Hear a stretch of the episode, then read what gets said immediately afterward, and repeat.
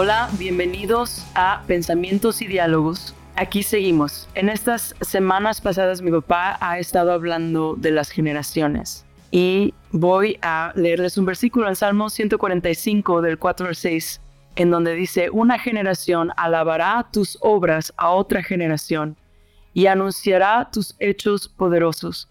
En el glorioso esplendor de tu majestad y en tus obras maravillosas meditaré. Los hombres hablarán del poder de tus hechos portentosos y yo contaré tu grandeza. Las generaciones son tan importantes en nuestra formación espiritual. La última vez que yo hablé con ustedes me quedé en este tema de la formación espiritual. Y, quiero unir un poco estos temas para seguir continuando, porque la formación espiritual no es algo que pasa en aislamiento. Ah, Así como nosotros en lo natural vemos que un padre, una madre son los que desarrollan el carácter y la personalidad del hijo, de igual manera las generaciones impactan en la formación espiritual.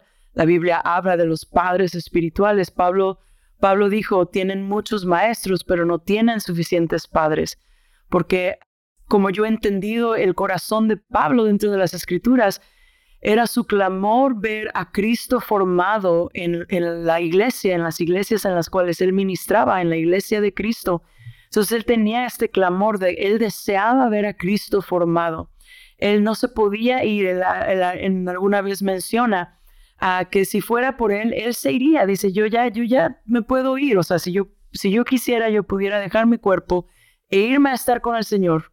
Me imagino que él consideraba eso un gozo pero al mismo tiempo él decía, pero es, mm, es mejor para ustedes que permanezca con ustedes, porque había una tarea que Pablo sabía que él todavía tenía que cumplir y, él anhelaba ver a Cristo formado en la iglesia, en las personas en la iglesia. Entonces, para él, es, él hablaba de este deseo como un padre espiritual, más allá de un maestro que enseña una clase, era alguien que que corregía, a alguien que, que entraba en esta dimensión de, de, caminar con la gente. Tú lo ves aún, por ejemplo, de repente diciéndole a Timoteo, cuando tienes dolor de estómago, tómate un vino para que, para que este dolor de estómago se te pare. Le está dando consejería práctica. Y yo sé que el vino y el alcohol, esa es otra conversación que podemos tener en otro tiempo, pero está en la Biblia, así es que no. no. Pero esto, esto era, eh, yo lo menciono por esta situación en donde Pablo, como un padre espiritual, está, está guiando a Timoteo, no nada más en teología, no nada más en, en, en alguna enseñanza, sino en el aspecto práctico de lo que tiene que ver una formación para, para Timoteo. Él como padre, como entendiendo ah, la parte ah, natural, física, práctica de la vida de un cristiano, también da este tipo de consejerías. Eso es lo que hace un padre espiritual. Esto es lo que hace alguien que está ah, en, un rol de pastor o alguien que ha entendido la importancia de discipulado en, en la vida del cristiano. Cuando yo empecé a hablar de estos temas a la iglesia que teníamos en San Diego, hablaba de este aspecto del discipulado como la formación espiritual, como ver a Cristo formado en la persona para aquellos de nosotros que a lo mejor nos sentimos jóvenes eh, y todavía estamos aprendiendo, les dije, está bien, pero todos tenemos algo que dar. A lo mejor en, este, en esta etapa de tu vida, tu, tu posición natural es un poco más de hijo que de padre, pero llega un momento en donde todos tenemos que, de lo que Dios nos ha dado, dar somos parte de un cuerpo. Una generación declarará tus obras a la siguiente generación. Parte de, lo que tiene que ver esto en la formación espiritual y de lo que les estoy enseñando, eh, eh, empezando a enseñar a mis alumnos en las clases que estoy dando de formación espiritual, es que muchas veces en el oeste, lo que se considera eh, Europa y Estados Unidos, propiamente entendiendo la filosofía y la academia, hemos separado las cosas demasiado, de tal manera que aún lo puedes ver en la medicina, que ahora están tratando de integrar una medicina más, uh, en inglés le dicen holistic medicine, no, no recuerdo ahorita el nombre en español, pero es una integral, es una medicina integral en donde estás integrando los diferentes aspectos de lo que es una persona para llevar a la persona a la sanidad. Ah, yo tengo un doctor excelente que, ah, de hecho, él es cristiano y cuando yo voy a verlo, él, me hace exámenes de sangre, él me pide diferentes cosas así ah, para ver dónde están mis niveles hormonales y diferentes aspectos de, mi cuerpo. Pero, pero él también como cristiano entiende que, que, que, no nada más soy un cuerpo físico, sino que soy un alma o, un espíritu que también es parte de lo que empieza a afectar mi sanidad. Entonces él, él me hace preguntas y él ora por mí. No es un psicólogo, no es un psiquiatra, no es un, ah, lo que llamarías inner healing minister. No, otra vez no, no conozco, ahorita se me va el nombre en español, pero la sanidad interior es, no es alguien que practica la sanidad interior. Pero como cristiano, él tiene una manera de ver el mundo bíblico que informa su práctica como médico. Él es médico. Entonces me ha tocado un muy buen doctor que, incorpora estas áreas. Y esto es, pertinente a la formación espiritual, porque como les digo, hemos separado las cosas demasiado. Entonces, voy a empezar a tratar un, punto de vista. La vez pasada quería darles las ah, disciplinas espirituales, pero me, voy a trazar un poquito en esto porque quiero darles un punto de lo que estoy tocando un poco en la clase. Esto se mete a cosas un poco más teológicas. aguántate un momento mientras discuto este punto contigo. Te voy a decir por qué lo estoy haciendo y vamos a seguir. Pero dentro de la teología, el estudio de la antropología bíblica es la cuestión de tratar de entender quién es el hombre, cómo es Dios cómo la palabra de Dios describe a la naturaleza humana. Y es importante para nosotros entender esto dentro de la formación espiritual porque ah, en, el mundo ah, llegó un momento ah, en donde el estudio de la, realidad se separó del conocimiento de Dios y del conocimiento de su palabra. Y empezó lo que antes era la universidad, de hecho, en, Europa fue formada por, por creyentes cristianos que tenían esta consideración de que Dios era la realidad última y que de Él salía toda la realidad. Por ejemplo, la justicia no existe aparte de Dios. La justicia viene de la esencia misma de un Dios que no tiene partes. Dios no es parte justo y parte amor. Dios es amor y justicia en su totalidad. La Biblia nos enseña a hablar y decir, nuestro Dios es un solo Dios, no hay divisiones, no hay el Dios de, e, esto era una, algo que se les enseñaba a los judíos para contrarrestar las teologías paganas en donde había el Dios del trueno y el Dios de, de, la sexualidad y el Dios de, de, había dioses diferentes para tratar diferentes aspectos de la realidad, pero los hebreos no creían esto. Dios, el creador, y si tú ves a través del Antiguo Testamento, te das cuenta que Dios se presenta a sí mismo siempre como el creador del universo. De él parte la realidad. Él es la realidad absoluta. Él antes no, él ha existido siempre. Antes de él no había nada. Él ha existido por la eternidad y de él parte todo lo que tú y yo consideramos real. Los cometas, el sol, el agua, la tierra, nuestro cuerpo y aún aquellas experiencias inmateriales que hemos llegado a llamar mente, alma, corazón, espíritu. Pero la Biblia no trata este tema como lo tratamos nosotros ahora en la modernidad. La Biblia en el Antiguo Testamento habla de la esencia humana como una esencia. Cuando Dios crea al hombre de la tierra, del barro, lo, lo crea y dice, y sopla vida y se crea una, un alma viviente.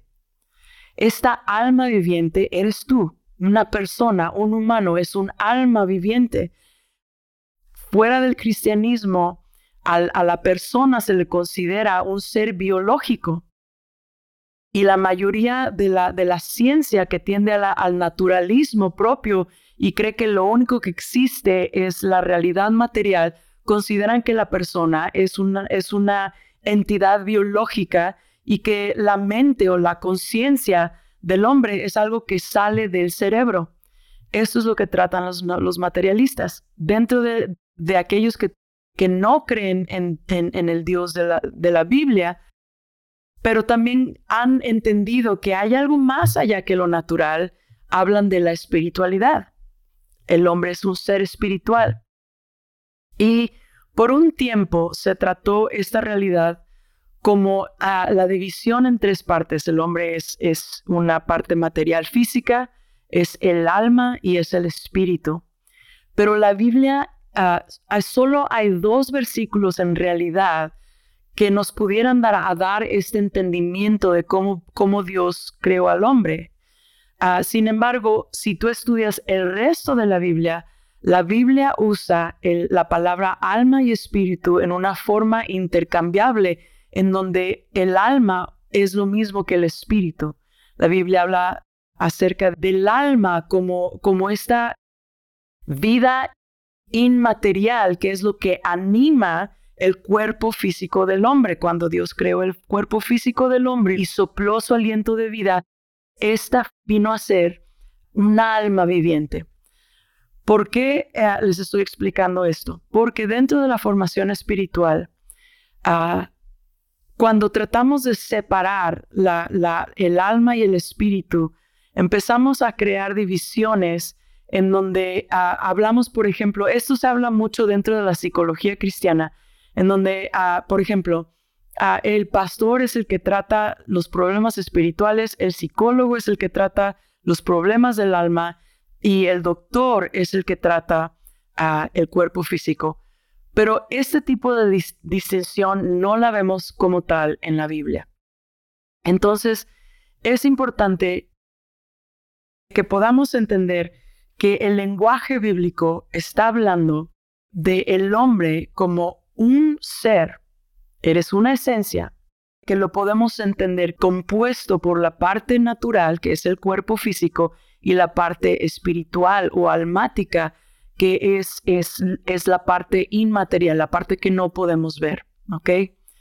¿Por qué es tan importante entender esto? Bueno, por un lado, no tiene nada que ver con tu salvación. Esto se los enseño a mis estudiantes. Este es un área de la teología que si estás de acuerdo conmigo o no, no tiene nada que ver con tu salvación. Pero entonces, ¿por qué lo enfatizo o por qué lo hablo? Porque yo creo que sí tiene que ver en cómo entendemos la, formación espiritual o cómo entendemos el proceso de la formación de lo que habla Pablo cuando él dice, es mi deseo ver a Cristo formado en ti. Él no está haciendo una distinción entre tu espíritu y tu alma. Él no está diciendo, quiero que tengas estas experiencias espirituales y después le vamos a hablar a un psicólogo para que venga a tratar con tu alma. Ah, él, está hablando de una formación de una persona en su, en su totalidad, de tal manera que Pablo viene a decirnos que, que tenemos que traer nuestros cuerpos delante de Dios porque este es nuestro acto espiritual de alabanza el presentar tu cuerpo físico es un acto espiritual porque todo tu ser, tu alma y tu cuerpo tienen que rendirse delante de Dios. Es parte de la formación espiritual que Dios no separa. Hay muchos cristianos que, se enfocan en, en las cosas del espíritu como si fuera algo separado, pero no han entendido cómo cómo esto es parte de, simplemente de la totalidad de la persona en Cristo. La Biblia dice que eres una nueva creación, que Dios te ha hecho hacer de nuevo, tienes un espíritu que ha nacido de nuevo y este espíritu que también lo podemos decir, esta alma que ha nacido de nuevo, es, es la totalidad de tu persona que participa ahora en esta experiencia física y temporal, pero, pero Dios no considera tu cuerpo como algo despojable nada más porque Él promete darte un cuerpo nuevo.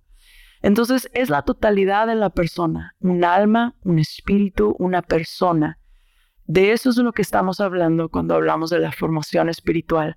Cuando yo hablo de la formación espiritual, no estoy hablando de que te vas a hacer un, fuerte en tu espíritu y quién sabe dónde va a estar tu cuerpo y quién sabe dónde va a estar tu alma. Con eso mejor ve al psicólogo y ve al médico. No, estoy hablando de la completa persona siendo transformada a la imagen de Cristo.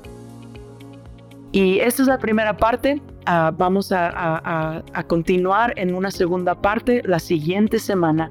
Pero por este momento vamos a pedirle al Espíritu Santo que abra los ojos de nuestro entendimiento. Y Señor, yo te pido que este, este, eh, lo que estoy hablando, que puede llegar a ser técnico y teológico, que a, a, lo mejor mucha gente no ha sido expuesto a este lenguaje, que no cree confusión, sino que seas tú el que vaya guiando y vaya mostrando qué es lo que tú deseas hablar en este momento cada persona que está escuchando este tema. Gracias Señor, porque eres tú Dios de la totalidad de quién somos, alma, mente, corazón, espíritu, cuerpo, y tú nos llevas a una transformación. Gracias Señor, en el nombre de Jesús. Amén.